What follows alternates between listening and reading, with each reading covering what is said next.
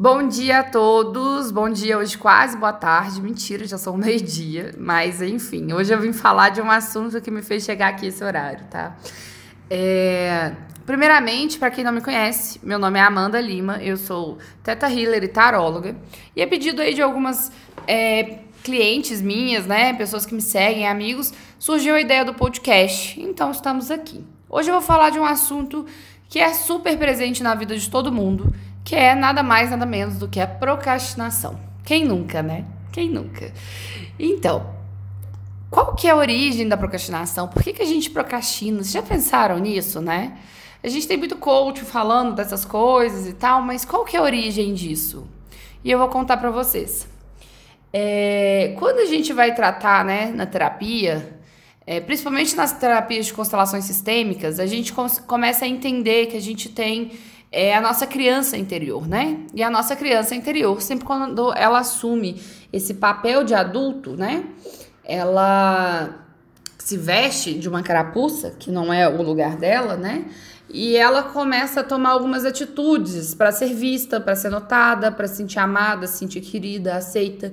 E aí ela tende a se sobrecarregar, a assumir mais coisas, né? A gente faz isso o tempo todo, a gente assume muito mais coisas do que dá conta, não tem a humildade, né?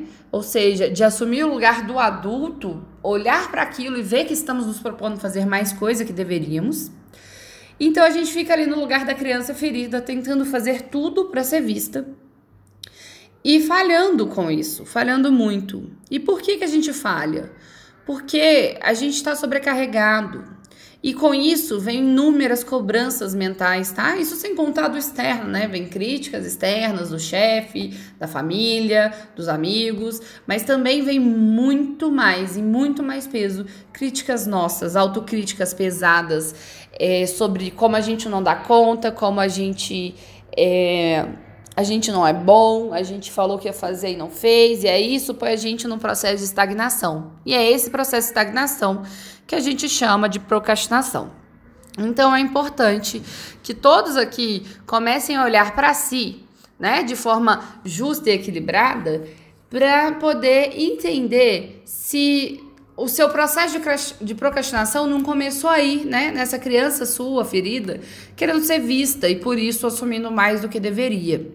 E isso é uma coisa muito importante, gente, porque tá algumas pessoas, por exemplo, eu, entram num processo de procrastinação pesadíssimo por simplesmente persistir nessa perspectiva de que eu preciso fazer mais, eu preciso dar mais, eu preciso estar mais para ser visto, para ser amado, para ser reconhecido.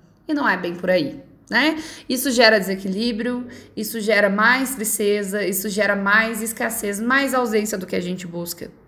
Então, hoje o chamado é que, para que todos nós possamos parar e olhar para as nossas vidas, para as nossas escolhas, para as nossas procrastinações e entender qual o motivo que a nossa criança está ali tentando abraçar o mundo, fazer um milhão e meio de coisas, se e se cobrando e se criticando por não dar conta, e sendo dura consigo mesmo, né? E te colocando nesse processo de estagnação. Então, como vários coaches indicam, vamos primeiramente sentar e fazer uma lista, tirar tudo que está na sua cabeça e botar no papel.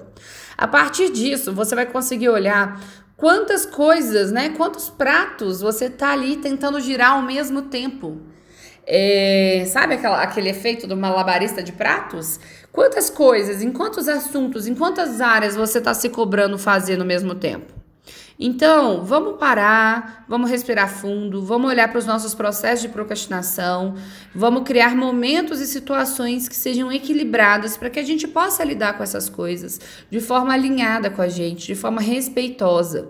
E vamos também olhar para a nossa criança interior, sabe? Ela que está ali tentando ser vista, ser amada, e olhar para ela e dizer: Eu te amo.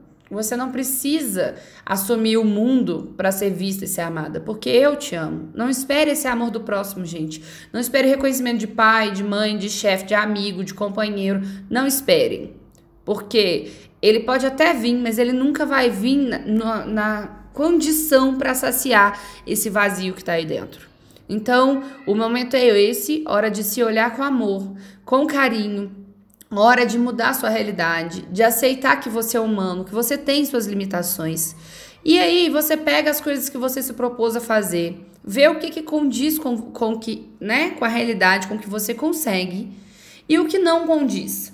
E aí, essas que não condizem, ou você delega, ou você ressignifica a prioridade, de todas, organiza. Vamos ter foco, vamos dividir tarefas, não vamos abraçar o mundo. Isso não é justo com a gente, isso não é justo com o outro, porque a gente acaba deixando de entregar por, por, por procrastinar e acaba criando um problema muito maior de insatisfação. Então, esse é o grande recado de hoje. Eu espero que vocês tenham gostado. Para quem gostou, né? Para quem tá me ouvindo pela primeira vez, o meu Instagram é @mãeterra_tarô, tá? É tarô normal em português, não tem T no final. É, lá eu tô sempre postando textos, postando tiragens, coisas que podem ajudar você no seu processo de crescimento é, e evolução. E para quem quiser me segue lá, vai ser um prazer enorme. Gratidão a todos e um excelente dia.